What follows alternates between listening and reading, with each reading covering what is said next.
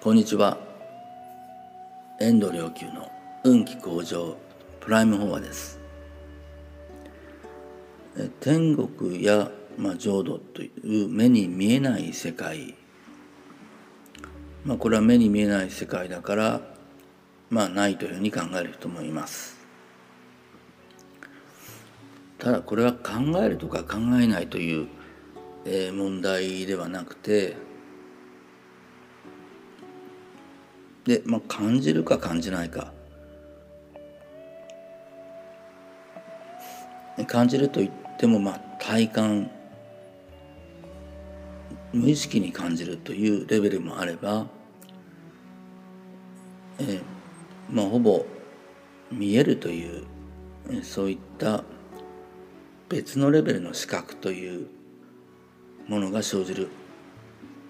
こともあるしえあるいは人によってまあ予感するという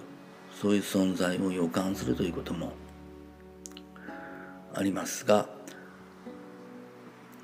やはりこれはあのこう物質世界にこう頼っているとあまり身近には感じられないと思いますね。まあ、今一般的にこう物質を得得することがまあ、幸せだというふうに考えられています。というのは人が幸せといった場合に普通考えるのが、まあ、例えば家があって人間関係が豊かでお金も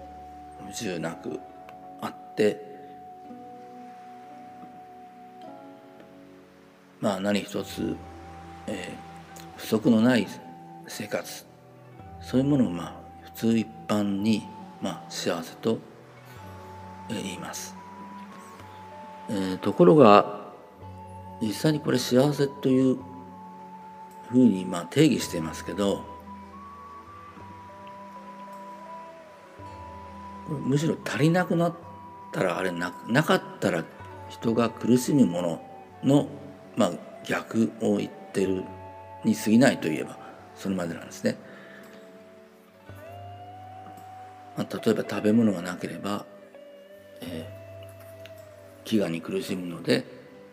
その食べ物を与えられたら幸せであるとそういうふうに不足したら、えー、苦しむものでそれがまあ満たされたら満たされた時は、えー、幸福感を感じますので人は。だから満たされることが、まあ、幸福であるというふうに、まあ、定義されて一般にいるわけですけど。ところが全部満たされてでそれがずっと、まあ、続いた場合ですね、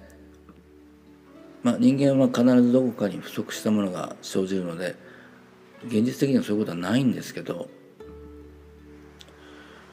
え、まあ、いずれにしても人間っていうのは刺激にすぐ慣れます。だから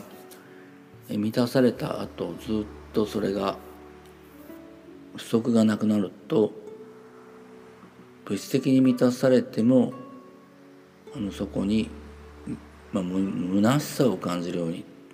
まあ、できています。ただえうんあの人間の生活は必ずどっかに不足が生じるように、まあ、うまいことできていてそれが目くらましになってこれさえあれば私は幸せになれるという幻想を追い続けるそれでついこう物質が満たされることが幸せであるというふうに思ってそれを追っていると、まあ、物質に頼るという言いますかねそれは苦しみが物質的な苦しみがないという状態であって幸せとはまた別の話なんですね。ただ言葉の定義がそうだからそうだというふうに思うということに過ぎません。ところがまあ霊的感性のある人はそこをまあ割と早くから見抜いてしまうので、まあ、それで本当の意味でのまあ幸福というものを求めるとこう別質にではない本当の幸福これを求めるようになるわけです。えというのは、まあ、全ての根本存在の根本は物質も含めて心にあるので心の方が満たされれば実は物質的にも満たされていくようになるという本当はそういういう宇宙の法則があるんですね。えところがそこに目覚めさせないようにしてしまっているものがある。えそれが何かというとなんと驚くべきことにこう宗教なんですね。えつまり宗教が、え、この宗教的世界霊的世界にで心の世界に専念するのであればそれは物質世界を諦めて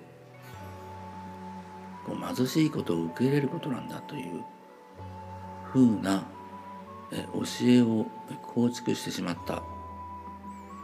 これ間違ってるんですがそれを構築してしまった。それで、えー、人類は果たして心に行って物質を諦めて、えー、霊的に生きるのかあるいは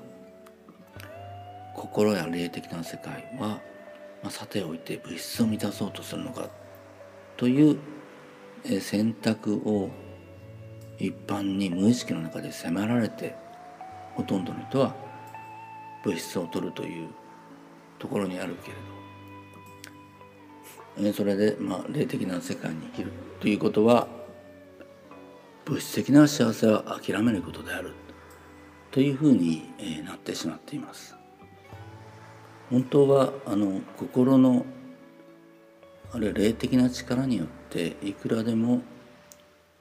物質的な現象はこう作り出せる未来は作るっていうことは本当はできるんですね。人間にはその能力があって、まあ、イエスのあのさまざまな奇跡物語は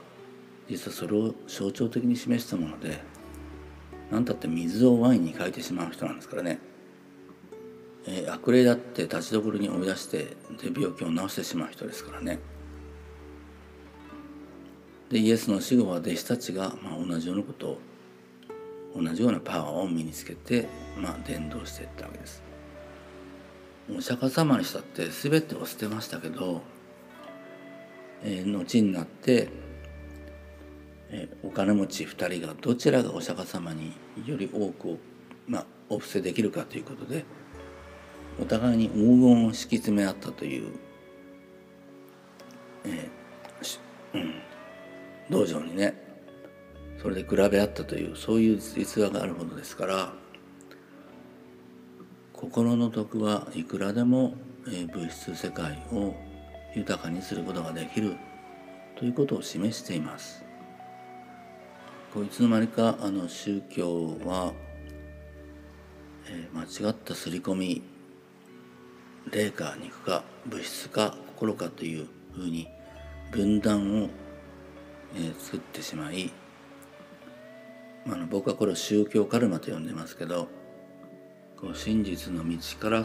離れてしまった部分がまあいいろいろあります。だけどこれからの人類はそうあってはいけない。自らえ心によってイメージによってそして利他によって人生をいくらでも、え輝かせることができる豊かにすることができるということを、え自ら示していかなくてはなりません、えー、そして子どもたちにそれを教えなくてはなりません。身をもって示さなくてはなりません。ワークショップでもやりますけど存在の存在根源は100%心であり霊である。存在は心であり霊なんだという100%これを思った時人間には